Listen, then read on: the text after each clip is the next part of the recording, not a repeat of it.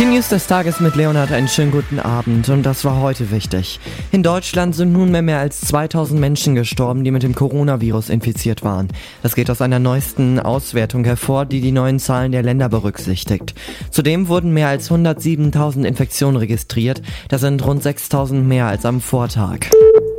Währenddessen erwartet die Bundesregierung 40 Millionen Schutzmasken für das medizinische Fachpersonal. Sie sollen Deutschland noch diese Woche erreichen. Das sei eine Menge wie in den letzten beiden Wochen zusammen. Hintergrund dazu ist eine Zusammenarbeit mit Lufthansa, die regelmäßig Cargoflüge nach China vornimmt. Und der Verkauf von Toilettenpapier ist in der letzten Woche weniger geworden. Zum ersten Mal seit dem Beginn der Krise. Das Statistische Bundesamt teilte mit, dass fast ein Drittel weniger verkauft wurde als normal. Vor zwei Wochen lag die Verkaufsmenge von Toilettenpapier noch 50 Prozent höher als normalerweise. Und noch eine gute Nachricht aus den USA. Die Studentin Ashley Lawrence hat sich über ein Problem Gedanken gemacht, an das viele gar nicht erst denken.